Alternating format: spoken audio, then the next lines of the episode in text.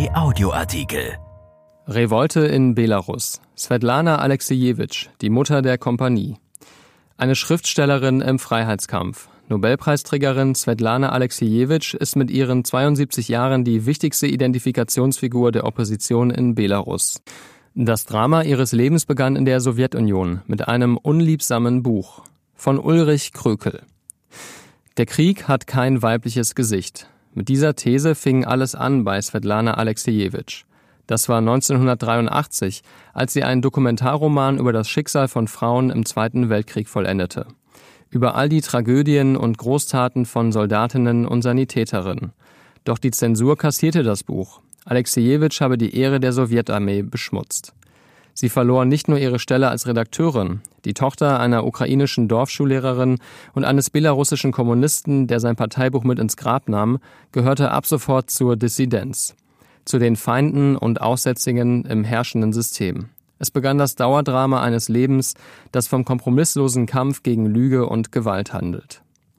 In diesem Spätsommer der belarussischen Freiheitsrevolte führt Alexejewitsch ihren Kampf entschlossener denn je. Mit 72 Jahren obwohl sie doch 2015 für ihr Schaffen den Literaturnobelpreis erhalten hat. Sie könnte sich also ausruhen auf dem Prädikat gelungenes Werk, gelungenes Leben. Stattdessen ruft sie dem Diktator Alexander Lukaschenko Sätze entgegen, die regelmäßig zu zentralen Parolen der Demokratiebewegung werden. Hau ab, forderte Alexejewitsch schon drei Tage nach der Wahl im August, an die Adresse des Diktators gerichtet, der die Abstimmung mit 80 Prozent gewonnen haben wollte. Lüge, urteilte die Nobelpreisträgerin. Oppositionsführerin Svetlana Tichanowskaja habe gesiegt. Seither ziehen jeden Sonntag Zehntausende empörte Menschen durch alle größeren und kleineren Städte von Belarus, prangern den Wahlbetrug an und skandieren Hau ab! Lukaschenko soll nach 26 Jahren Machtmissbrauch endlich gehen. Von Alexejewitsch stammt auch der Satz vom Krieg eines Einzelnen gegen sein eigenes Volk, den Tichanowskaja früh aufgriff und nun immer wieder verwendet. Die 38-Jährige sendet Botschaften aus dem Exil in Litauen, weil das Regime sie zur Flucht gezwungen hat. Eine andere zentrale Figur der Opposition, die ebenfalls 38-jährige Maria Kolesnikova, widersetzte sich der Abschiebung in die Ukraine, indem sie ihren Pass zerriss. Bravo, Mascha, kommentierte Alexejewitsch die Aktion und verwendete eine Koseform des Namens Maria, als wäre sie Kolesnikovas Mutter. Könnte sie ja auch sein, vom Alter her.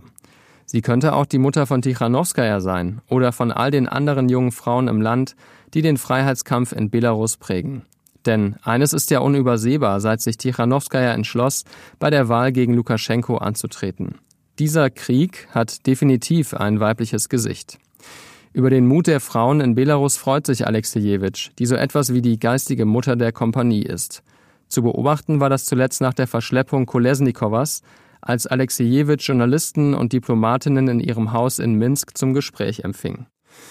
Auf den meisten Bildern strahlte die kleine Frau mit den rotblond gefärbten Haaren über beide Wangen. Dabei hatte sie an diesem Tag wenig Grund zur Freude.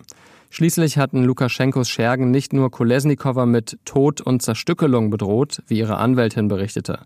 Auch bei Alexejewitsch tauchten immer wieder Maskierte auf und versuchten, sie einzuschüchtern. Genau das war der Grund, warum allein am 10. September ein knappes Dutzend EU-Diplomaten bei ihr vorbeischaute. Wir sehen nach ihr, teilte die schwedische Außenministerin Ann Linde mit und kündigte weitere Besuche an. Seither sind regelmäßig Abgesandte westlicher Botschaften zu Gast. Auch verhört wurde Alexejewitsch schon, kurz nach der Bildung des oppositionellen Koordinierungsrates am 18. August, in dessen Präsidium sich die Schriftstellerin wählen ließ. Lukaschenko erklärte das Gremium für illegal und schlug mit aller Härte zu. Mittlerweile sitzen alle Führungsfiguren des Rates in Haft oder wurden ins Exil gezwungen. Nur Alexejewitsch ist noch in Freiheit. Vielleicht wegen ihres Alters, mit Sicherheit aber wegen ihrer Prominenz. Dabei ging es der Schriftstellerin nie um Ruhm, im Gegenteil. Interviews gibt sie extrem selten. Öffentlichkeit will sie für die Helden ihrer Werke herstellen und mehr noch für die Heldinnen. Für die Mütter gefallener Afghanistan-Kämpfer zum Beispiel. Sie hat über die Liquidatoren in Tschernobyl geschrieben und über die Dissidenz in der Sowjetunion, meist in Collagen auf der Basis dokumentarischen Materials. Für ihr Werk erhielt sie nicht nur den Nobelpreis, sondern auch den Friedenspreis des deutschen Buchhandels im Jahr 2013. Ein wenig unterbelichtet geblieben ist bei alledem das Leben einer Frau, die 1948 in Galizien zur Welt kam und in größter Armut aufwuchs.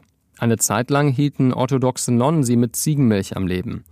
Das war schon in Belarus, wo die junge Svetlana schließlich Journalismus studierte und zur Literaturredakteurin aufstieg. Doch dann begegnete sie einer Frau, die im Krieg Scharfschützin gewesen war. Die Erzählung ließ ihn nicht mehr los. Sie führte immer neue Gespräche mit Zeitzeuginnen. Daraus entstand jenes Buch über den Krieg, der kein weibliches Gesicht hat. Und mit dem für Alexejewitsch all das begann, was sich in der belarussischen Freiheitsrevolte 2020 vollenden könnte. Erschienen in der Rheinischen Post vom 19. September und bei RP Online. RP Audioartikel.